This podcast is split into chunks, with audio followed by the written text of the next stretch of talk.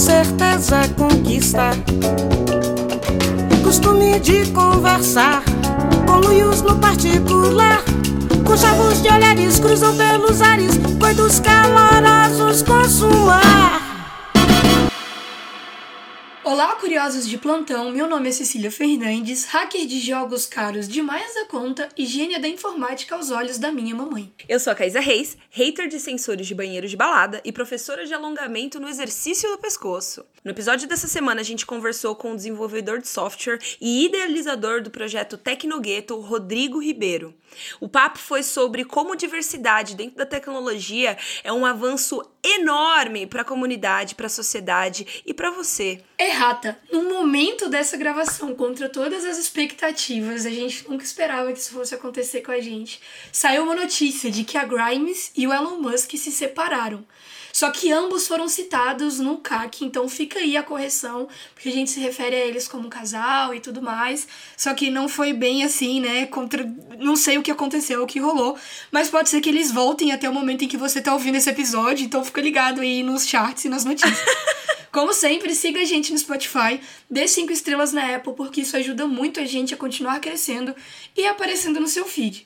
Além disso, indique este podcast para os seus amigos e venha crescer a bolha com a gente. Quer ajudar o Cepode a chegar a novas alturas e ainda fazer parte do nosso plano de dominação mundial? Por um valor simbólico, esporádico mensal, você ajuda o Cepode a continuar no ar, tem acesso a conteúdos exclusivos, pode participar de sorteios todo mês, do nosso grupo secreto lá no Telegram pra gente trocar uma ideia sempre que você quiser, e ainda apoia um projeto independente a aplicar a transformação que a gente quer ver no mundo. Nós estamos nas redes sociais, nos encontrem no Instagram e no Twitter como arroba oficial Cepode.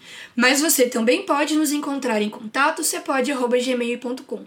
Outras informações de contato e as referências para essa conversa estão no mundo mágico dos links, disponíveis na descrição do episódio. Agradecimentos especiais à nossa amiga Nath Facina, que construiu a ponte entre nós e o convidado de hoje, mas que também sempre nos apoia. Uma ótima conversa! Houve um aumento considerável de ataques cibernéticos no mundo nos últimos dois anos, por motivos óbvios, né? Muitos processos é, passaram do dia para a noite a ser remotos e digitais. O Brasil, por ser um dos países que mais passa horas conectados, como a gente viu no último episódio, quando a gente conversou com a Dani da Contente, em média o brasileiro passa 10 horas conectado. E isso torna a gente um alvo fácil aí para qualquer empresa de tecnologia ou para os hackers nacionais e internacionais. Já somos um dos países mais atacados ciberneticamente, mesmo tendo a Lei de Proteção Geral de Dados e o Marco Civil. Porém, como países como a Rússia ali permitem que transações e fraudes sejam sejam feitas desde que não ocorram em solo nacional deles, né, no caso. Ou seja, a gente tem um cenário caótico digitalmente falando no mundo e várias empresas de ciberseguranças afirmam: educação é a primeira ferramenta em defesa contra ataques cibernéticos. E para tocar uma ideia com a gente sobre tecnologia, educação e por que não há inovação sem diversidade, convidamos o desenvolvedor de software e idealizador do projeto Tecnogueto, Diego Ribeiro. Muito bem-vindo. Obrigado, pessoal. Obrigado pelo convite, estou bem feliz de estar aqui. Espero que seja um papo proveitoso para todo mundo que estiver ouvindo o podcast e espero somar um pouquinho na vida de cada um. Mas antes da gente entrar para nossa conversa sobre educação, diversidade e tecnologia, a gente tem um quadro aqui, Digo, no começo da pauta para descontrair.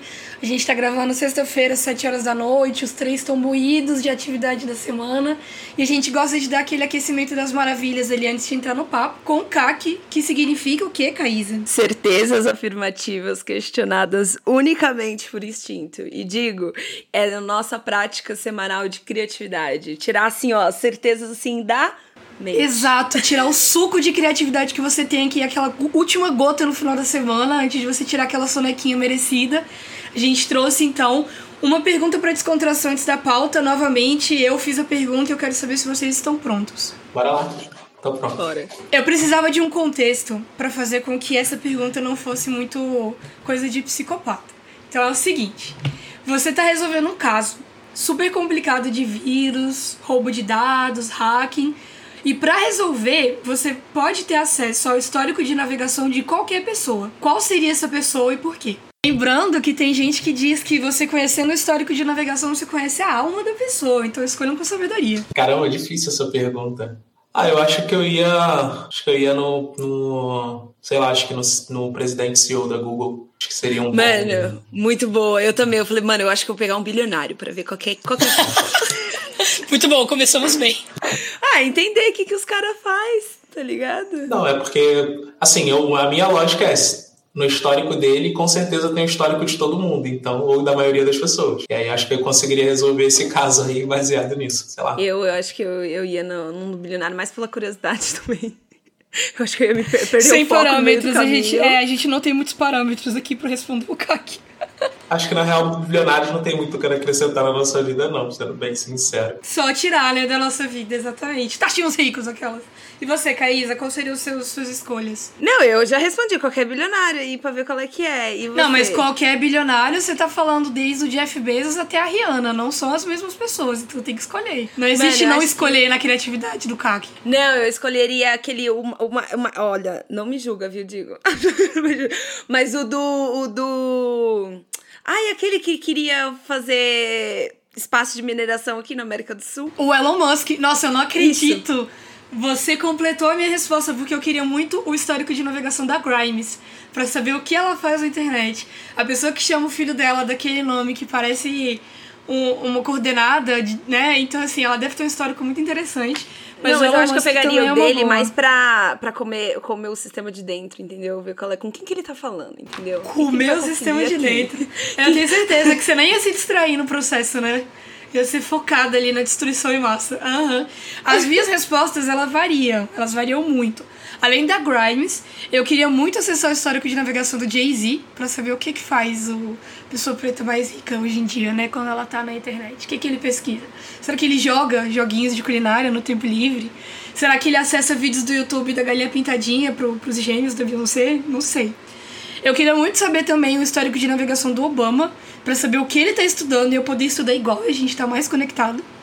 Né? Porque ele tá aí ligado nos Paranauê científicos, eu quero estar no mesmo lugar que o Obama está, né, mentalmente. E por último, eu queria saber muito o histórico de navegação do Jimmy Wales, que para quem não sabe é o fundador do Wikipedia. Hoje eu tive que escrever uma matéria gigantesca sobre o Wikipedia e aí eu queria muito saber se ele usa a própria plataforma. Assim, aqui vai um fato eu curioso, olha só. Hoje eu descobri que a Wikipédia tem 99,5% de acurácia nos conteúdos de saúde, o que é mais porcentagem do que livros da área. Então, assim, muito interessante. Mano, mas você sabia que, tipo assim, apesar das pessoas não usarem o Wikipédia como referência, as pessoas usam as referências que o Wikipédia usa? E, e a gente pesquisa... faz isso aqui no podcast. a gente quer saber se um assunto está atualizado, a, a gente entra nas referências do, do, do Wikipédia. E, e, geralmente tá, tá ligado? Porque eles são muito bons em verificar referências. E aí houve um aumento. Tipo assim, os artigos que as pessoas passaram a, a citar mais saíram das referências atualizadas do Wikipedia, tá ligado? Então é isso, entendeu? É o melhor, é o melhor dos mundos. Eu queria esses históricos de navegação, é isso. São boas escolhas que eu curto.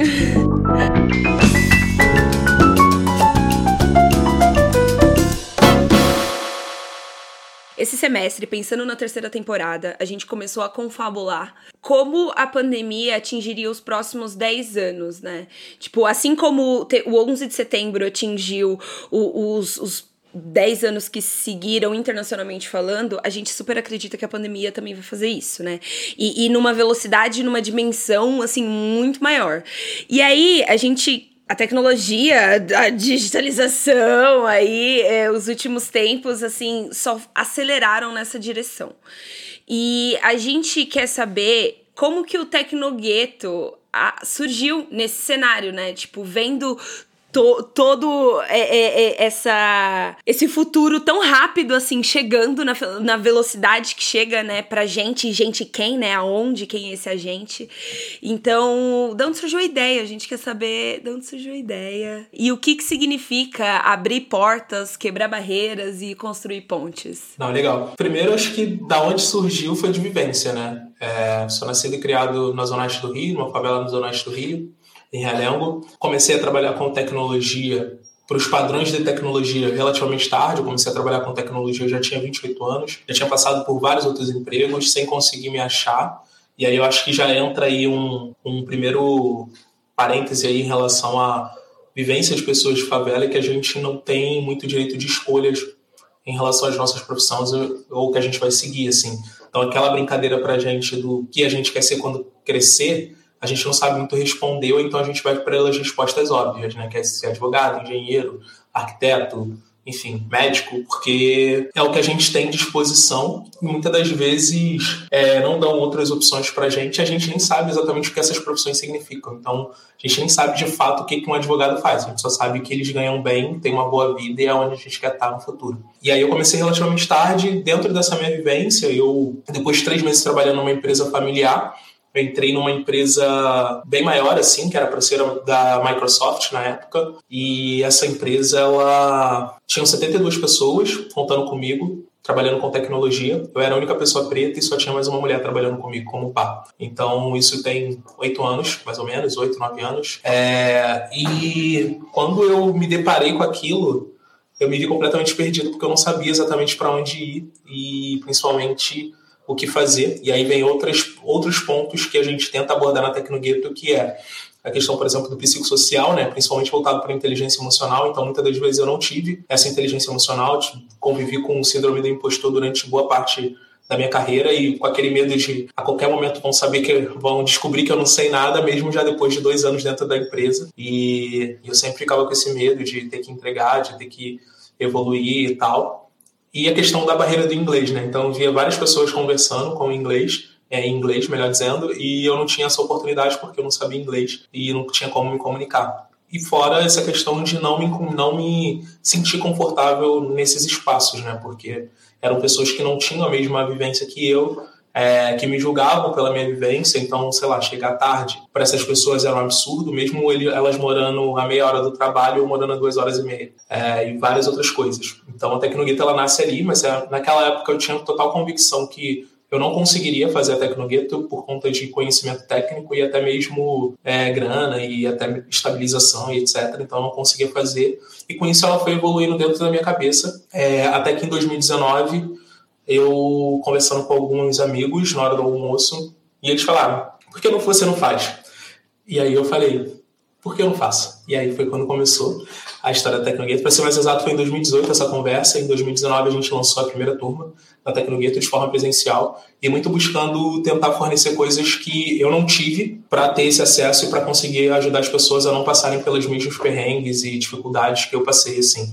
Então, quando a gente começou a Tecnogueto, a primeira coisa que eu fui fazer foi correr atrás de equipamento para essas pessoas poderem aprender a programar, né? Então, fui correr atrás de computador, notebook, etc., pedindo doações. É, e aí, para as pessoas fazerem um, um paralelo, na época que eu comecei a programar, eu comecei a programar no netbook, que era um antes do tablet. Então imaginem um. É aquela versão notebook pequenininha, tô ligado. Tipo, tô nossa, uhum, que parece um bebê de um notebook, né? Exatamente. É, a ideia era exatamente essa, ser um bebê, só que eu era o único que eu tinha condições de comprar na época, né? Então, foi ali que eu comecei a programar. Ali provavelmente eu aumentei a minha miopia, porque tinha que... as letras eram muito pequenas. A tela minúscula também, né? Menor do que a de um tablet. Exatamente. Então, ali isso foi uma dificuldade grande, então eu fui correr atrás de parcerias para fornecerem esses computadores para a gente, para a gente ajudar as pessoas. Também correr atrás de parceria para ajudar a gente na questão da ajuda de custo para as pessoas pagarem passagem, enfim, uma série de coisas. E surgiu a tecnologia. E essa turma rolou no Rio mesmo? Isso, foi no Rio, de forma presencial. E aí a primeira coisa que eu pensei quando a gente começou a lançar essa turma é que eu não queria fazer essa turma dentro da favela. E aí acho que vem a primeira coisa do, do nosso lema, né, que é abrir portas, né? A gente na favela, a gente acaba tendo uma visão muito míope, de fato, do que, que é o mundo, né? Então a gente consegue enxergar muito bem as coisas que estão perto da gente, mas as coisas que estão mais distantes a gente não consegue enxergar e a gente não consegue é, alcançar muitas das vezes essas coisas porque a gente não sabe que existe. Então, só abrindo um outro parêntese aqui, a gente, nessa primeira turma, a gente recebeu ingressos para um evento que era só para mulheres, é, lá no Flamengo, e a gente levou as nossas alunas e tal para lá. E aí, nesse evento, quando a gente voltou na segunda-feira, a gente abriu uma roda assim para trocar ideia com essas pessoas. E aí, uma das alunas estava impressionada porque foi no Flamengo e não acreditou que aquilo lá era Brasil, sabe? Era uma aluna que estava morando, morava no Rio de Janeiro, nascida e criada no Rio de Janeiro, complexo do Alemão, e nunca tinha ido na zona sul do Rio de Janeiro. Isso é só para vocês terem uma ideia do quanto essa nossa visão ela é, acaba sendo muito míope e tal, e e a gente acha que são coisas muito próximas para qualquer um, né? Então tem sempre aquele discurso do quem quer faz, mas se a gente não sabe que existe, fica impossível de ser feito. Então. É, esse, esse é um dos primeiros pontos, assim. Então a primeira turma você não chegou a fazer é, no, no Realengo, você fez com pessoas da cidade. Isso, a gente na, nessa primeira turma a gente já conseguiu ter pessoas de todas as regiões do, do Rio, assim, né? Da, do Rio capital, né? Então do município do Rio, melhor dizendo. Então, tinham pessoas da Zona Sul, Zona Norte, Zona Oeste. É, foi bem legal, assim, foi bem interessante. A gente fez essa turma no centro, em Botafogo, também através de parcerias e tal, e no espaço bem bacana, assim, é, de vivência mesmo para as pessoas, tanto que era engraçado que os nossos era um cowork, é um dos maiores coworks do mundo, assim, o WeWork, é, e era engraçado porque os nossos estudantes, assim, quando queriam beber água, me perguntavam se podiam beber água, porque ficavam com medo de ir no filtro pegar água, assim. Eu tô ligada. É foda. Você nunca se sente parte dali, né? E assim, eu também já trabalhei numa empresa de tecnologia, trabalho hoje é, com assessoria de imprensa de duas empresas de tecnologia. E eu sou de São Paulo, só que eu estudei em Goiás. E sei lá, né? Você nunca. Tipo assim, que tem gente que. Alguns alunos meus, é, amigos, quando a gente é, é, fala que o Brasil é muito, muito racista. A galera costuma relevar, né? A galera costuma falar assim: não, não é isso tudo. E aí, só para você ter ideia, dentro dessa empresa é, de tecnologia só tinha eu e mais uma menina. E assim, a gente não é retinta, né? E a diferença entre a gente, cara, é uns 50 quilos. Ela tinha o cabelo azul na época. E as pessoas confundiam a gente é, chamavam é, é, é, eu pelo nome dela, ela pelo, pelo meu nome, e eles insistiam na ideia de que a gente era muito parecida, de que a gente era igualzinha. E aí, na época, você fica meio desconcertado.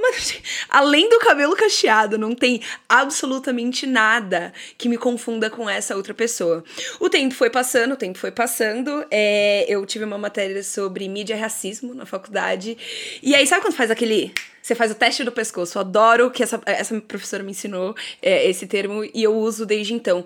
É mexer o pescoço e olhar em volta, né? Quantas pessoas negras tem ali, quantas pessoas LGBTQI mais tem ali. É, e, é, e não é um esforço muito grande, é só você fazer assim, né? Na época foi uma conta de dois mais dois. Eu e ela eram as, eram as únicas pessoas dentro daquela empresa de tecnologia, majoritariamente branca. E o detalhe é que era uma das filiais de uma das maiores empresas de tecnologia no Brasil hoje, que inclusive a gente Eu acho já que o Diego conhece, porque assim, eu já assisti uma É. live e você já falou que já trabalhou lá, então assim. Então, vai rolar essa fofoca depois, mas no episódio que a gente gravou com as meninas do, do Peixe Babel, a gente até discutiu que era uma das empresas que mais pregam uma educação é, sustentável, inclusiva, mas eles usam de algoritmos e mecanismos de programação que são extremamente seletivos e elitistas. Então, assim, a, a Kaisa já esteve por dentro do inimigo, é isso. Ainda estou, mais ou menos. E assim, é uma coisa que me incomodava muito, que isso foi em 2019, né? Sim. Ah, não, mas é a mesma coisa da, da, da- dessa minha história da Tecnogueto, né? Que é, que é isso, assim, tipo, a Tecnogueto ela começou em 2019, porque lá, oito anos atrás, na verdade, seis anos atrás, né? Continuava a mesma coisa, assim, nada tinha mudado. Então, eu conseguia contar nos dedos das mãos as pessoas pretas que eu trabalhei como par e, e etc, etc, etc. Assim, tipo, pessoas acima dos 40 anos, pessoas LGBTQIA+, pessoas, enfim, de, de várias, de várias diversidades que a gente pode dizer que eram a gente conseguia contar no- nos dedos, assim. E hoje é, eu trabalho numa empresa onde a gente tem o principal objetivo de, de ter essa mescla de diversidade e fica muito distante a gente pensando em Brasil que 52% da população é preta ou parda, sabe? Então, tipo, como assim isso é difícil? É por conta disso, né? Que aí a gente entra na segunda parte do, do, do lema da Tecnogueto, né? A gente abriu portas, que é fazendo o curso da Tecnogueto, fazendo com que as pessoas tenham esse acesso e quebrar barreiras, né? Que é mostrar para essas pessoas que elas conseguem chegar nesses, nesses locais onde muitas das vezes as pessoas falaram pra gente que a gente não poderia estar ou que não mostraram esse caminho pra gente. Então, é, esse quebrar barreiras do Tecnogueto, ele tem vários significados, assim, que eu, que eu sempre é, atualizo, mudo ou ressignifico, porque tem tanta coisa que a gente precisa fazer no Brasil que ele acaba ficando nesse, nessa seara, assim, de, de mudança, né? Mas é um pouco disso, é tipo, cara, vamos abrir, é, quebrar essas barreiras, quebrar essas dificuldades. Então, pô, tipo, hoje eu sou head de tecnologia de uma empresa e, sei lá, se olhassem para trás, alguns anos atrás, eu ouvi isso de algumas pessoas falando que, tipo, eu nunca ia conseguir chegar, sabe? Que, tipo, que eu ia precisar ralar muito para conseguir ser um bom desenvolvedor. E eu ouvi assim. É, isso é bizarro eu trabalhei nas maiores empresas do Brasil vocês possam imaginar. Eu trabalhei em algumas delas e hoje eu tô, tô na quinta maior empresa de consumo é, do mundo. Então, assim, não é pouca merda, né? Então, acho que é, que é um pouco disso, assim. Mas por quê? Porque e eu não, eu não tô falando isso para me gabar ou para achar que eu sou top, nada tipo, disso não. É porque eu tive como... Eu quebrei essas barreiras, né? Eu fui quebrando essas barreiras, mas foi muito difícil, né? Tipo, é muito complicado. Tipo, eu falo pro, pros estudantes da Tecnogueto que que eu trabalhava, tipo, de 9 às 18, né, vamos dizer assim, chegava em casa às 8 da noite, jantava e voltava a estudar, e, sabe, tipo, pra, por quê? Porque eu tinha que correr duas, três, quatro vezes mais atrás do que as outras pessoas que tiveram tempo para fazer isso na infância, assim. É, tipo, eu escuto histórias de pessoas que conseguiram aprender inglês de forma sozinha, jogando videogame e tal, eu admiro pra caramba, mas eu fico um pouco triste porque eu com 16 anos já estava começando a trabalhar, então já tinha horário de trabalho. E aí, como que eu vou aprender inglês jogando videogame se eu trabalho, tenho que tinha que estudar e etc, etc. Então, acho que é um pouco disso assim que a gente precisa cada vez mais mostrar para as pessoas que acontece isso não é uma coisa exclusiva minha e, e eu não me orgulho disso, é, de onde eu cheguei, das dificuldades que eu passei e tal. Eu não acho que é tipo um motivo de orgulho. O motivo de orgulho é eu ter conquistado as coisas que eu busquei para mim para minha família, assim, mas não da forma que foi, sabe?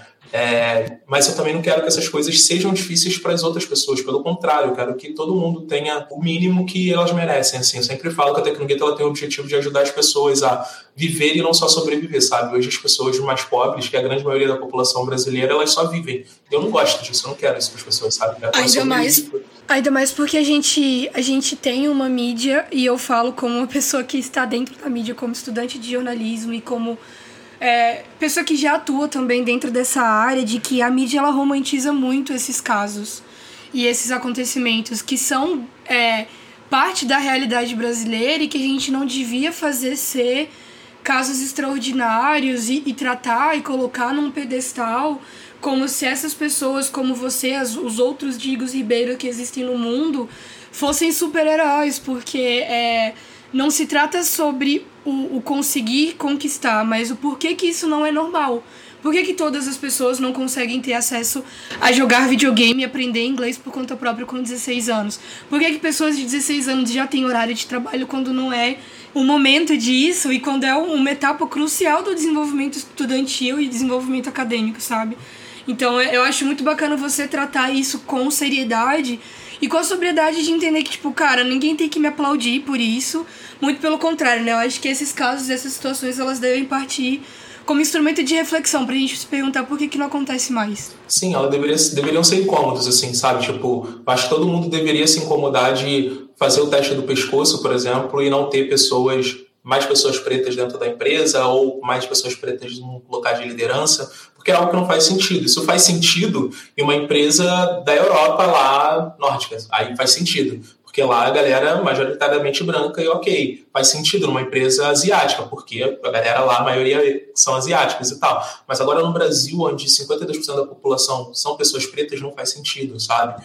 E aí a gente olha para o outro lado, para outro lado da, desses números, né? E a gente percebe que quando as coisas são negativas, infelizmente a gente está lá também. E aí as pessoas não se incomodam com isso também, né? Tipo, porque quando a gente vai falar de pessoas encarceradas, é, são pessoas, a maioria são pessoas pretas.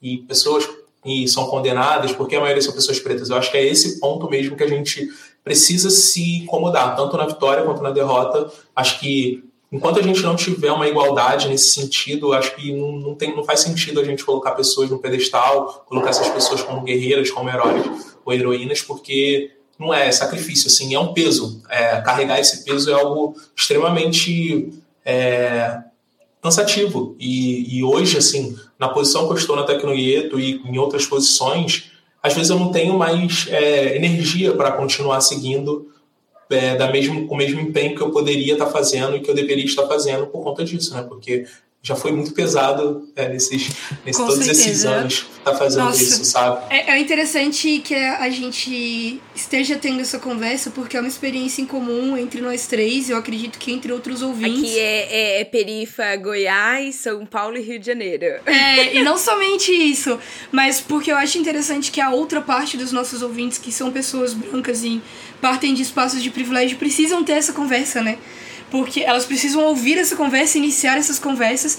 E Até aí, porque como... muitas delas acreditam que, tipo, não. Não é, é. E se elas não acreditam, com certeza elas conhecem pessoas que acreditam. Então é. é porque, digo, é o exemplo rede, que né? você deu aí de, mano, é duas horas pra chegada do, do, do, do, trabalho, né? Você falou assim, putz, sai seis, oito e tô em casa. Eu sei porque você tá oito em casa. Porque é um chão danado do, tra do trampo tá em casa. Tá ligado? Cecília, a mesma coisa.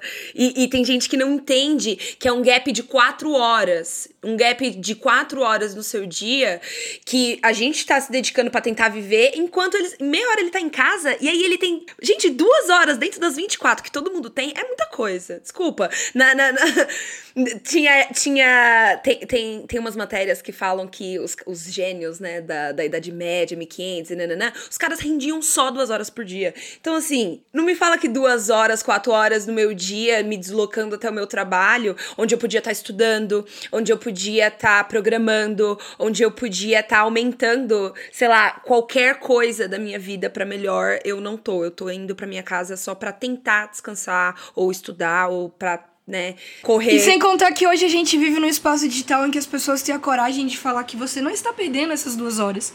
Porque se você ler no ônibus, se você estudar no ônibus, e esse tipo de discurso que existe de pessoas que nunca pegaram ônibus. Eu não tenho nem tanto. Eu, eu, não vou então, falar assim, nem muita coisa. Eu vou falar assim, linha coral 11 CPM, Exatamente. São Paulo. 0,35 em Goiânia, só isso, sabe? Suficiente. Pra, digo, qual que é o número aí, da É, fala, fala seu número. Na verdade, que é ramal, ramal Santa Cruz. É, é pesada. É sobre isso, entendeu? Sim, minha família no Rio é da Vila Kennedy. E ah, eu é, só é próximo daqui de onde eu moro. Eu só fui quando eu era pequena. E, gente, assim. Até hoje você tem pesadelo, né? Com linha aquelas. Não, eu era criança, então fui de boa. então foi tranquilo, beleza. Assim, Passei no parque, né? Já que a gente tá falando um pouco sobre números, eu trouxe algumas informações, porque aqui no podcast a gente trabalha muito forte essa perspectiva das ciências sociais. E a gente acredita que às vezes os números mostram para pessoas céticas é, o que a gente vive e argumenta enquanto experiência, né? Segundo a Geek Hunter, que é uma empresa de recrutamento especializada na contratação de profissionais de tecnologia, em 2020 o número de vagas abertas na área de tecnologia cresceu 310%. Porém, uma pesquisa da Potências Negras Tech, feita pela Jornada Potências Negras e a Shopper Experience, mostrou uma realidade diferente. Esse levantamento contou com a participação de 2.693 pessoas de maneira remota, sendo 1.528 pessoas negras e 1.165 de outras raças e etnias. Entre junho e julho de 2021 realizou-se essa pesquisa e eles mostraram que 59% dos negros não trabalham na área de tecnologia, mas têm interesse em atuar com isso.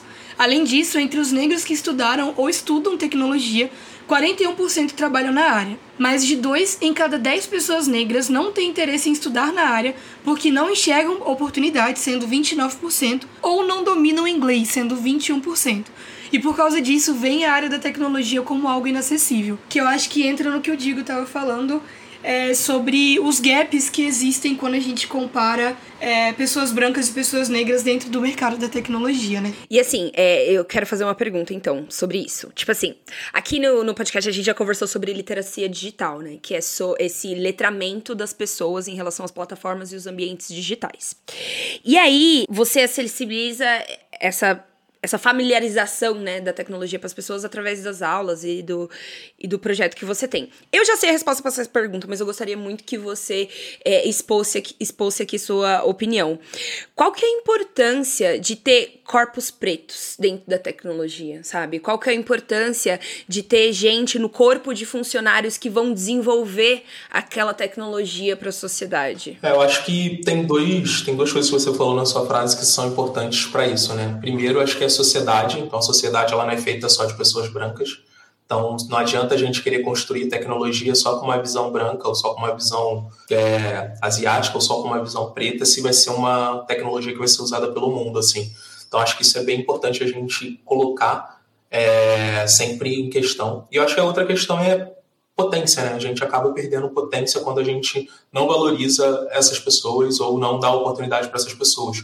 Então, sempre dou dois exemplos assim. Eu vou dar um exemplo primeiro para a questão de tecnologias que não são usadas, que não são pensadas para pessoas pretas é, e acabam trazendo problemas. E eu não vou falar de reconhecimento facial, porque acho que é um problema muito maior e tem pessoas muito mais especialistas falando sobre isso. Mas sobre, por exemplo, torneira de shopping com infravermelho, onde a gente não consegue lavar a mão. Então, por quê? Porque foram tecnologias que foram pensadas para pessoas brancas e elas não identificam muito bem. E aí eu até lembrei de uma agora que eu acho que é até mais, mais interessante de falar, que é em relação ao oxímetro, em relação à questão de pandemia. Para quem não sabe, o oxímetro ele serve para medir é, oxigenação no sangue. Então a gente coloca esse oxímetro no dedo e ele diz para a gente é, como que está a nossa oxigenação no sangue. Isso para quem está com Covid é extremamente importante, porque você tem um limite, que é o normal ali, que se eu não me engano é acima de 95, de 95 para cima, melhor dizendo, e se você estiver abaixo disso, você já precisa começar a se preocupar. E eu tive Covid e eu peguei emprestado um oxímetro desse que a gente compra em farmácia, ele custa mais ou menos uns 100 reais, e eu coloquei no meu dedo e ele não identificava o meu dedo. Então, eu não conseguia saber como que estava a minha oxigenação no sangue, e aí eu fui no hospital, né, onde a médica ela tinha um profissional, né, e ele deu três resultados diferentes nas três vezes que a médica mediu, né. Então a médica ficou muito preocupada porque ela também não podia me liberar é, em relação a isso e fui tive que fazer um exame de sangue para constatar que estava tudo bem comigo nessa questão de oxigenação do sangue. Então esse é só um dos exemplos e e eu salvei a vida da mãe de uma amiga minha por conta disso, por conta dessa minha experiência, que eu falei com ela, e aí falei para ela comprar o oxímetro. A mãe dela também é uma preta retinta, igual a eu. E aí a mãe dela, no primeira medida, deu tipo 98 e na segunda medida deu 89. E sendo que quando deu 98 eu já falei, cara, eu acho que tá errado, porque o normal é a gente estar entre 95 e 96. 98, eu acho que não sei. E aí ela ficou desesperada e quando ela chegou no hospital, a mãe dela estava, na verdade, com 75 de oxigenação do sangue. Então, assim, já estava... Tanto que a mãe dela ficou internada, internou na hora, assim, sem é, conversar. Então, isso é um tipo de tecnologia. Isso saiu uma matéria até pouco Caraca, que susto, mano. Que susto. É. Eu não fazia ideia dessa questão do oxímetro. Sim, depois saiu uma matéria, Caramba. depois eu passo para vocês, para vocês colocarem na descrição do, do episódio, para a galera ler mais a fundo e tal. E eu gravei um vídeo mostrando para quando eu vi, eu vi, essa matéria, eu já tinha comentado com outras pessoas, é, eu vi essa matéria e gravei um vídeo, coloquei no meu Instagram e tal, mostrando que ele não identificava meu dedo. Assim, e da minha namorada, que é, que é uma pessoa preta também, mas pele mais clara do que a minha, pegava de boa, assim, sabe? Então esse é um, um dos exemplos é, que eu sempre digo, assim, que a gente precisa que a gente precisa fazer. E aí, outro exemplo para falar na questão da potência, que é. Então, a gente vê que os maiores jogadores de futebol do Brasil, não só do Brasil, mas do mundo, a grande maioria deles são pessoas pretas e tal. E... Mas por que isso acontece? Porque o futebol é o esporte, acho que é o esporte mais fácil de praticar do mundo. Primeiro, que ele tem poucas regras. E segundo, que você consegue jogar futebol com qualquer coisa. Se você pegar chinelo, se você pegar três pares de chinelo, você consegue jogar futebol. Tipo, você não precisa de muito para jogar futebol. E aí você consegue atingir muito mais pessoas e automaticamente você vai pegar muito mais potência de muito mais pessoas. Então é uma cadeia, né? Então. Caraca, você, didático. Achei didático. É, você, você, permite que mais pessoas pratiquem, automaticamente você vai conseguir ter a nata daquelas pessoas e automaticamente você vai conseguir ser potência naquilo. Então, se a gente, se a gente fizer a mesma coisa, e não digo só com tecnologia, não, tá? Eu digo com tudo assim na vida, mas com esporte, com tecnologia, com artes e etc. Se a gente conseguir fazer isso, a gente passar a fazer isso, o Brasil vai ser uma potência gigantesca. E aí a gente só pegar um exemplo muito, muito simples, que é o dos Estados Unidos, sabe? Tipo, você olha o quadro de medalha dos Estados Unidos, eu estava vendo esses dias, 48% das medalhas que foram conquistadas foram por pessoas pretas, é, uma outra porcentagem um pouco menor foram pessoas brancas, acho que foram 35%, e outras ali por pessoas já mais misturadas, asiáticas, etc. Os Estados Unidos também é um país bem misto nesse sentido, né? Então, assim, só para vocês verem que quando a gente dá essa oportunidade de potencializar. Eu estou dando os Estados Unidos como exemplo e no esporte porque eles colocam o esporte como parte da educação desde, desde sempre, assim. E aí eles conseguem estar tá sempre tendo essas potências é, nos esportes de uma forma geral, assim. Então, é, você dá essa oportunidade, eu acho que um outro ponto que é muito importante é a gente dar oportunidade para que as pessoas elas consigam descobrir aquilo que elas têm aptidão e que elas querem fazer na vida, seja no esporte, seja na arte, seja na escrita, seja na música, seja de qualquer forma, assim, porque a gente acaba não sabendo disso. Então, sei lá, eu sou extremamente frustrado porque eu não é, adoro artes a, a, plásticas, né, desenhos, etc. Mas só consigo fazer desenho de bonequinho de palito. E sou extremamente frustrado com isso, mas não porque eu me sinto incapaz disso. É porque hoje eu olho para o meu tempo e vejo que eu não consigo mais dedicar um tempo para praticar, para conseguir ser uma pessoa boa que vai desenhar algo que eu fique satisfeito. Mas eu nunca fui estimulado. Eu estava fazendo outro dia uma arte de tinta guache, assim, e aí eu fiz uma cagada na, na arte e tal, porque eu, não, eu tava, tô muito acostumado a fazer desenho com papel, lápis e papel, mas tinta guache eu nunca tinha pego assim, aí fui falei com a minha namorada sobre isso. Ela falou, ah, mas não brincou de, de tinta guache na escola, não? Eu falei, não. Não. eu não tinha tinta guache para brincar. A primeira vez que eu brinquei de tinta guache foi agora, com 34 anos de idade. Então isso é só pra gente meio que colocar que essas barreiras, elas impedem da gente também conseguir explorar cada vez mais a nossa potência, sabe? Eu acho que é esse que é o ponto, assim. Tipo, de repente a gente tem pessoas que poderiam ser muito boas, eu acredito muito nisso, assim. Poderiam ser muito boas em outras coisas e estão em profissões completamente frustradas porque elas nem sabem que elas poderiam ser muito bom naquilo, porque nunca deram oportunidade para ela aprender ou para ela poder se evoluir naquele, naquele ponto e cair cada vez mais adiante, assim. E assim, é eu gostei muito da sua explicação, eu jamais colocaria é, é, nesse sentido, porque é, de novo, eu trabalho é, assessorando duas empresas de tecnologia e eles deram muitas entrevistas esses últimos meses por causa dos ataques de ransomware que rolou na Renner e tudo mais. E uma coisa que eles sempre batem, assim, eles batem muito nessa tecla de que se você não educa as pessoas a lidarem com aquela tecnologia, a probabilidade dela cair em falcatrua, besta, boba, ridícula, que às vezes é um clique, que às vezes ela, se ela olhar e falar assim, meu, isso daqui não parece uma coisa real, não vou clicar. Isso isso é uma barreira, sabe? Porque a gente não familiariza as pessoas com a tecnologia. E, assim, eu não sei você, mas eu sou muito, assim, pessimista nesse sentido, porque tá cada dia mais a gente tá é, é, digitalizando as coisas. Mas a gente tá educando cada dia mais essas pessoas para acompanharem essa tecnologia? Não, a gente está incentivando essas pessoas a serem obsoletas, né? Pelo contrário.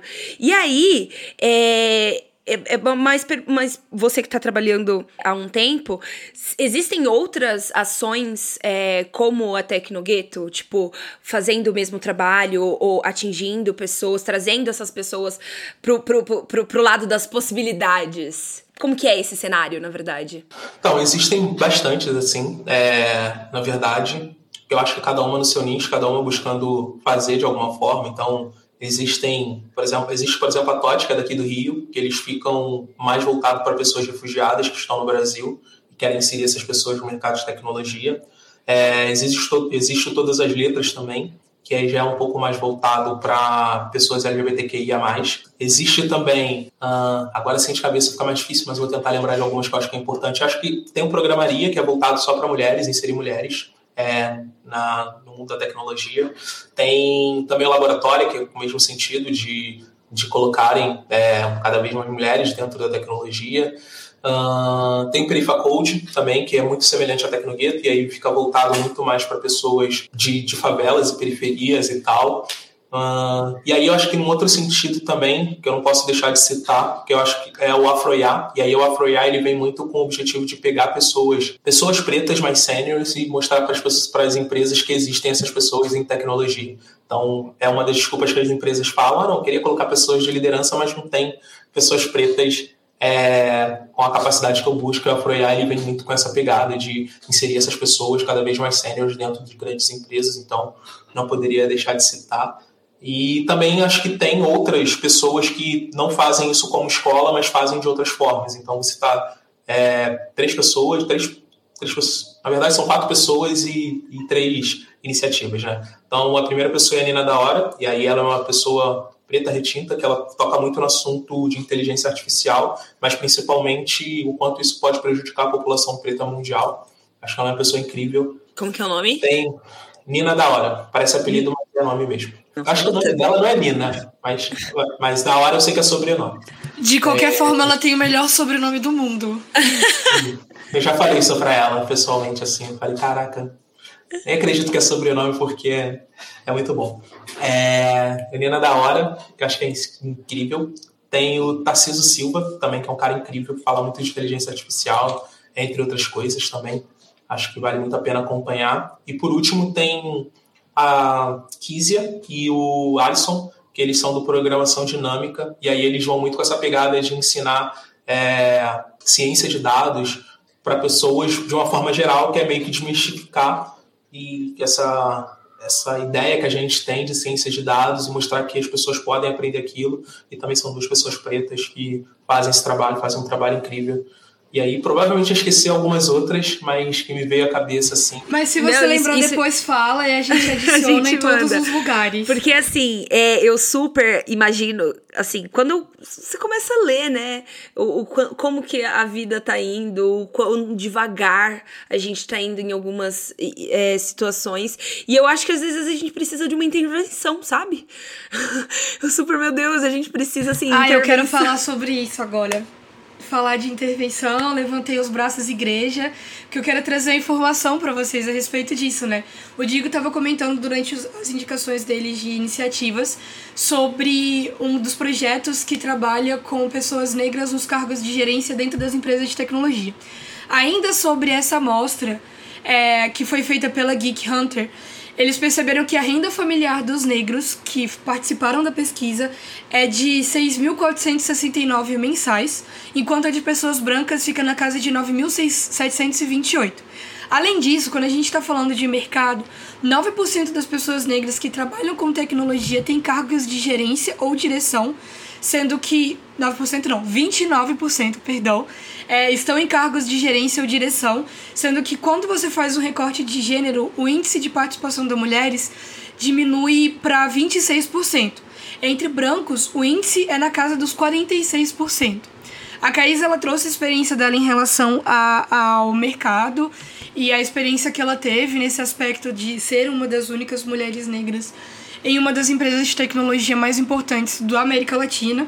E eu quero trazer uma experiência minha nesse podcast, porque eu não trabalhei diretamente na área de tecnologia como vocês, mas eu trabalhei no setor automotivo com a parte de desenvolvimento tecnológico. Então, trabalhava com as empresas que estavam ali é, falando sobre carros autônomos, carros híbridos, sobre mecanismos para dentro do motor do carro que poderiam potencializar o uso da gasolina e tudo mais pensando nessa questão de consumo. E o interessante da empresa que eu trabalhava é que ela era responsável por organizar um evento X aqui de Goiás, que as pessoas vão ligar os pontos e saber qual que é. Então não vou falar nomes. Mas eu era uma das únicas pessoas negras na empresa também, o que é uma realidade universal para nossa comunidade, infelizmente. E existiam outras colegas de trabalho pretas que estavam trabalhando na empresa há mais de seis anos, só que elas nunca saíam do cargo em que elas estavam é, apareciam pessoas brancas em cargos maiores e cargos superiores e elas brotavam lá do nada, já nessa posição de, de onde a gente era subordinado e parecia que não existia uma possibilidade de crescimento. Então a gente estava sempre preso naquele local, mas nós éramos as pessoas que faziam um trabalho pesado ali na hora dos eventos, de conversar com as pessoas. A maior parte do público do, dos eventos e os clientes né, dos estandes eram pessoas brancas, homens velhos brancos é, bem dentro dos padrões heteronormativos, pareciam aqueles bonequinhos do Monopoly mesmo. E aí, falando sobre essa tristeza que é ser uma pessoa preta nos mercados de tecnologia e comunicação, eu quero um papo reto aqui de intervenção mesmo, de como é que vocês acham que a gente pode solucionar isso. Porque seria muito bom se eu estivesse escrevendo uma redação pro Enem e falasse que nós temos que aumentar a consciência com Tirando panfletos faz, e ações caso, né? educacionais. Né? É, no mundo mágico da, do Ministério da Educação, conscientização, projetos educacionais e não sei o que. Mas papo reto, eu quero saber de vocês o que, que vocês acham que pode melhorar, porque é muito cansativo. Como o Diego falou, a gente não tem mais energia pra é, fazer intervenções por conta própria e por resolver esse problema e carregar esse BO no, no, nas costas de ser aquele 0,1% dos casos que deu certo. Então quero saber de vocês, de coração aberto, o que, que vocês acham que a gente pode fazer no coletivo e no individual para mudar essa situação? Mano, o individual, licença, digo, no individual eu, eu, eu vou bater na tecla do, do Gustavo Gaia Fato, né, que ele veio aqui quebrando as nossas pernas, que se é um problema coletivo, a gente tem que resolver de forma coletiva, né, não tem como no, o indivíduo resolver um problema que ele não foi ele que criou né? Então, vamos começar daí, partindo daí. Mas assim, o Gustavo também dentro falou, do coletivo. Mas o Gustavo também falou que na ação individual o interesse, a articulação política, que é o movimento também parte. Então assim, né, conta. Mas vamos lá, vai. Coletivo então. Vai, Caísa, brilha. Cara, eu, eu sempre fico um pouco na dúvida do que é mais eficaz, né? se é a gente investir com tudo nas novas gerações e darem o, o, o, o, que o Rodrigo falou sobre estímulo, né, desde cedo e estrutura desde cedo, ou conscientização, sabe? É porque assim, eu não acredito que só conscientizar dá algum resultado, sabe? é, eu acredito que por exemplo, é conjunto, nessa... né? Tem que seguir com mais coisas às vezes, né? É, porque, por exemplo, assim, tipo, quando quando eu comecei a sentir o desconforto, né? Do tipo, gente, eu não sou parecida com a Luara, por que, que vocês estão confundindo a gente? E era uma coisa recorrente, várias pessoas, eram três, três, quatro andares de empresa, e começou a ficar muito, muito, muito gritante o incômodo de perceber que a gente era realmente as únicas ali. Aliás, a tia da limpeza era a que era mais parecida com a gente, né? E, e aí não tinha conversa, não tinha esse espaço de eu falar, gente, né? Eu, eu, não existia conforto para falar assim, putz, eu preciso conscientizar essas pessoas. Eu acho que o único conforto para mim que existiria ali é colocar outras pessoas mais parecidas comigo. Eu tenho 28 anos hoje e eu nunca tive uma chefe preta. Nunca, ever. Sim, na minha. E eu trabalho desde os 19. E assim, é, eu acho que Cara, eu acredito muito nas cotas, desculpa. Se não é para ter intervenção, então que tenhamos aí um meio para abrir as portas para essas pessoas, assim, sabe? Tipo, eu não tenho dúvidas, dúvidas, assim, se um dia eu chegar na posição de chefe, de gerente e tudo mais, e numa entrevista de emprego tiver 10 pessoas, uma é preta, eu não vou olhar pro lado. Assim, né? A gente, enquanto chefes do CEPOD, tem, a gente tem bastante experiência em relação a isso na nossa equipe, né? E, e é foda, porque você falou, a gente nunca teve chefe preta, e aí quando a gente se viu na posição de chefe preta, a gente falou, e aí? O que, que eu faço? Porque não tinha uma referência, não tinha uma inspiração. A gente teve que, assim, quebrar muito a cabeça porque falta essas referências realmente. E você, Diego, o que, que você acha? Eu acho que primeiro de tudo, assim, acho que é uma questão de educação de uma forma geral. Acho que não só tecnológica, mas educação mesmo. A gente é muito pouco incentivado a estudar, a aprender, a evoluir como ser humano, assim. Sei lá, se a gente for conversar com 10 pessoas, vou, vou ser bem otimista, tá? Mas eu não acredito que seja esse número. Seis vão dizer que não gostam de ler, sabe? Tipo, mas eu acho que, na minha opinião, acho que seria umas oito. acho que seria umas oito aí para ser, pra ser legal, sabe? Tipo, e isso é bizarro, porque ler é uma coisa que a gente mais faz durante o nosso dia, assim inconscientemente a gente está lendo o tempo inteiro, mas a gente não gosta de estudar, automaticamente a gente passa a não ver é, coisas que são importantes para a gente e a gente acaba não tentando evoluir muito nesse sentido. Então, acho que o primeiro estudo acho que é estudar mesmo a educação, fazer a educação ser algo saudável e gostoso de, de que a gente... Acho que segundo é ter acessos, assim, a gente conseguir poder praticar, tocar, ver como é que são as coisas. Então, pegando de novo o contexto americano, que é o contexto que a maioria da população nossa vislumbra como mundo assim, é, apesar de ser uma, ter controvérsias aí, mas tem algo, tem algumas coisas que são bem legais, e eu acho que uma das coisas que são bem legais nesse contexto são nessas séries ou filmes que a gente acompanha, são as feiras de ciência, né? Que aí as crianças fazem aqueles projetos e tal, e, ou então, sei lá, de repente aquela que, que também é muito comum da gente ver a Feira das Profissões, que aí leva os pais para contar como que são aquelas profissões. Então acho que é muito isso, assim, da gente conseguir vislumbrar. Inclusive, essa semana eu estava lendo uma matéria da mulher que é a primeira chefe da NASA, né, de um setor da NASA específico, eu não lembro agora, uma pessoa preta, né, é, e aí estava contando a história dela e ela falou que ela decidiu trabalhar com astronomia quando foi numa feira de trabalho e levaram um pai de um aluno que estava estudando para virar astronauta e ir para o espaço. Então, acho que é essa coisa do, do, do ter acesso, sabe? Tipo, de mostrar para essas pessoas, mostrar para a gente que a gente consegue estar tá chegando ali, né? Então, acho que é isso.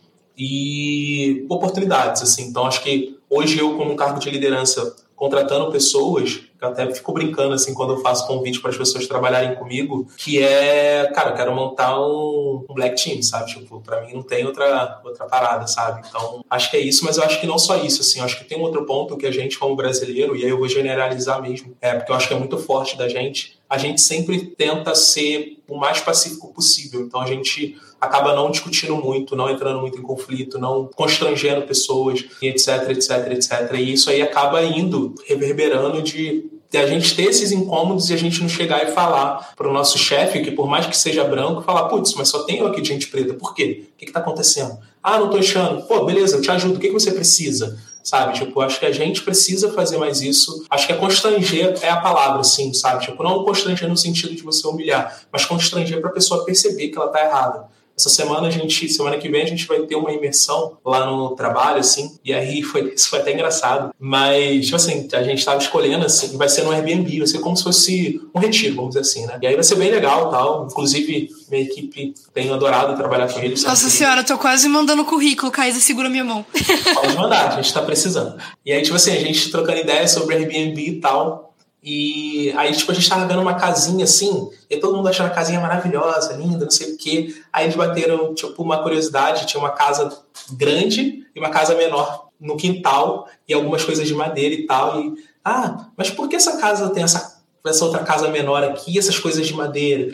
Aí eu fui abrir o microfone e falei, pessoal, então, isso daí provavelmente é uma casa de escravocratas que não, não fez nenhuma questão de mudar essa história dela. É todo mundo, tipo, não, então vamos cortar essa casa, não sei o que, não sei o que lá. E que eu quero dizer, tipo, eu não falei isso no sentido de inibir as pessoas, mas de alertar as pessoas. Porque, tipo, eu poderia estar numa casa onde eu se eu falar, ah, vai ter um gatilho, eu estar mentindo porque eu não passei pela escravidão, graças a Deus por isso, e lamento muito que pessoas tiveram que passar por isso e tal mas eu me senti confortável. E muitas das vezes a gente, por não querer falar, por não querer discutir ou não entrar em conflito, passa por esses tipos de coisa. Então acho que esse é um, esse é um outro ponto. Assim, acho que cada vez mais a gente tem que falar, constranger as pessoas, discutir, brigar, pegar as nossas brigas, por mais cansativo que seja. E eu estou falando como uma pessoa que disse no início do podcast que estava cansada, né? Mas por mais que isso seja cansativo, acho que é necessário a gente estar tá fazendo isso para que aí sim a gente consiga ter cada vez mais pessoas iguais a gente em todos os espaços. Tal. O Digo pegou num ponto que assim me tocou o coração, que é o da gente agir mais, né, dessa questão da violência. A minha mãe fala que quanto mais eu estudo, mais violenta eu fico. Então eu espero que isso aconteça com outras pessoas também. Porque assim, é, eu acho que o conhecimento... O famoso te falta ódio. Exatamente. O conhecimento, ele é real, uma, um caminho sem volta e uma arma pra gente. Porque quando a gente começa a ver o que tá errado, por que que tá errado, e por isso eu sempre trago os números e mostro para as pessoas a disparidade e os problemas que a gente está lidando para ter uma perspectiva mais objetiva, porque se for a partir de mim vai ter muito ódio envolvido em, em, relação a alguns assuntos. Eu acho que essa questão da educação ela é muito forte é, nesse aspecto de não deixar com que a gente aceite mais coisas que antes eram aceitáveis. Então, uma vez que você faz o exercício do pescoço, nunca mais você vai entrar numa sala sem olhar para os lados e, e perceber onde você está, com quem você está, é o que está acontecendo, né? Naquele, naquela situação. É, eu com certeza apoio, eu acho que a educação ela é fundamental justamente nesse processo de empoderamento. Para cunho de curiosidade aqui, o Brasil ele perdeu nos últimos quatro anos mais de 4,6 milhões de leitores, de acordo com dados Retratos da Leitura do Brasil, que é feito pelo Instituto Pro Livro com Itaú Cultural. Isso significa que a gente saiu de 56% para 52% de leitores no Brasil. Então é uma quantidade muito grande. Acertei, seja, exatamente, exatamente, exatamente. É uma proporção muito próxima do que o Digo falou. Mas uma outra questão que eu acho que pode trazer essa transformação é, no cenário que a gente tem hoje é a revolta, é o incômodo, é o constrangimento, é o meter a boca e falar mesmo. Alguém tá fazendo uma piada racista do seu lado, olha pra pessoa e fala: Olha, eu não entendi a graça da sua piada. Seja inconveniente, seja a pessoa chata do rolê que tá ali apontando o dedo e puxando o papo e criando essa reflexão, porque se você não fizer, provavelmente ninguém vai fazer. E eu falo isso enquanto uma pessoa negra de pele clara que tá inserida em espaços brancos a vida inteira, desde a formação escolar em escola particular até em grupos de amizade hoje em dia, é, em que assim, não dá mais pra gente aceitar essas coisas. Acho que tem que perguntar pro chefe mesmo, e aí? Quais são os meus colegas pretos aqui, para além da tia da limpeza? Gente, meu sonho era falar, eu acho um problema muito grande vocês confundirem eu e a Luara. Entendeu? Isso. Muito, muito. Digo, a Luara tem, tinha cabelo azul. Isso é uma questão, cara. Isso é uma questão que, tipo assim, as pessoas acham que é superficial. Mas, aqui, momentos, né? Teve uma época durante esse podcast ô, que eu e a dona Caísa... Cecília, você eu vou não encerrar. empolga, não. Eu vou encerrar, eu juro que eu vou encerrar, mas é porque eu preciso falar que essa questão, ela é muito mais de uma parada de convivência, ela se torna um problema psicológico e emocional. Teve uma época desse podcast que eu e a Caísa, a gente tava muito, tipo assim, se sentindo culpada de não responsabilizar essas pessoas porque a gente não tinha essa coragem, não tinha esse espaço. E hoje em dia, por conta de tudo que a gente passou e todo esse processo, é, se tornou mais fácil e se tornou uma necessidade básica também. Então, assim, eu poderia continuar essa conversa para sempre. Meu Deus, que saco. Mas a gente tem que encerrar, então eu vou deixar a Caísa puxar pro encerramento com muita dor no coração. Só antes de encerrar, eu queria, em, em cima desse assunto que a gente está falando, queria citar um, uma linha né, que a gente chama no rap, que as pessoas chamam no rap, melhor dizendo, é do, do MC César. Ele lançou um disco tem algumas semanas. O nome da música é Daia César, que é de César. E, e aí tem um pedaço da música que eu. Essa linha, essa música é incrível, assim, aconselho todo mundo a ouvir mas tem um pedaço que eu acho que bate muito com isso que a gente está conversando, que é, que é essa daqui que eu vou ler agora. Né? O principal foco da resist dessa resistência é não deixar que o ódio nos, nos, nos contamine. Eles nunca choram as nossas dores, mas sempre censuram a nossa revolta. Quem faz da maldade um bumerangue não pode reclamar no momento em que ela volta. Então acho que é um pouco disso que a gente precisa falar cada vez mais e ter cada vez mais consciência, assim, tipo, sempre trataram a gente com desprezo, com desgosto, continuam fazendo isso. A história da Caís é um exemplo disso, de que colocar todas as pessoas pretas no mesmo pote, como se nós fôssemos iguais. Eu passo por isso. Vocês imaginem como preto retinto o quanto que eu não já passei isso na minha vida, porque todo preto retinto é, da televisão eu era. Então já fui Pelé, já fui Buiu, já fui, enfim, todas essas pessoas, mesmo sem ter qualquer tipo de aparência física com essas pessoas. E aí, quando a gente se revolta, quando a gente queima as coisas e fica puto quando um George Floyd morre ou coisa do tipo, as pessoas querem que a gente tenha paciência e não grite fogo nos racistas. Então, acho que a gente precisa parar para analisar isso e cada vez mais, como eu disse, constranger as pessoas para que elas não fiquem à vontade. Acho que enquanto elas se sentirem à vontade, esse ciclo ele não vai se encerrar. A gente tem que fazer com que deixe de ser cômodo. Assim, o ser humano odeia não tá, não ser confortável, odeia. Por isso que a gente deixou de ser nômade e passou a ter locais para morar. Por isso que a gente passou a ter a habilidade de controlar o fogo, por isso que a gente passou a plantar, etc, etc, etc. Eu poderia falar tudo. E a tecnologia eu acho que é mais um exemplo de. Exatamente isso que eu ia falar. E por isso que agora a gente está revolucionando na tecnologia. Digo, é isso. É, a gente queria ter né, essa conversa, mas ela continua lá no arroba oficial Cepode, no Instagram, no Twitter. E as nossas DMs estão abertas para vocês responderem esse episódio e abrirem o coração sobre vários outros. Digo, onde a gente pode te encontrar nas redes sociais? Então, vocês podem me encontrar através do perfil da Tecnogueto. Então, é Tecnogueto, aportuguesado mesmo, é, como vocês falam e tal. Uh, ou pelos meus perfis, a maioria deles é o Digo Ribeiro, então vou estar neles, então podem me procurar lá, inclusive no LinkedIn, se quiserem trocar uma ideia, se quiserem entrar para a nossa equipe, fiquem à vontade. Acho que vai ser, vai ser bem legal trocar ideia com vocês, conhecer, fazer essas conexões. E é, é isso, acho que é obrigado pela oportunidade. Em breve a Tecnogueto vai estar abrindo mais turmas online. A gente tem a nossa plataforma de AD, então, em breve a gente vai estar abrindo novas turmas. Acompanhe a gente nas nossas redes sociais, é bastante importante para não só dar engajamento, mas para saber o que a gente está fazendo, cada vez mais pessoas que a gente quer atingir. E obrigado pela oportunidade. Espero continuar trocando com vocês, a conexão já existe. Acho que agora a gente continuar a prosseguir. E qualquer coisa, se quiserem me chamar para uma próxima, podem convidar que eu tô aí. Aí.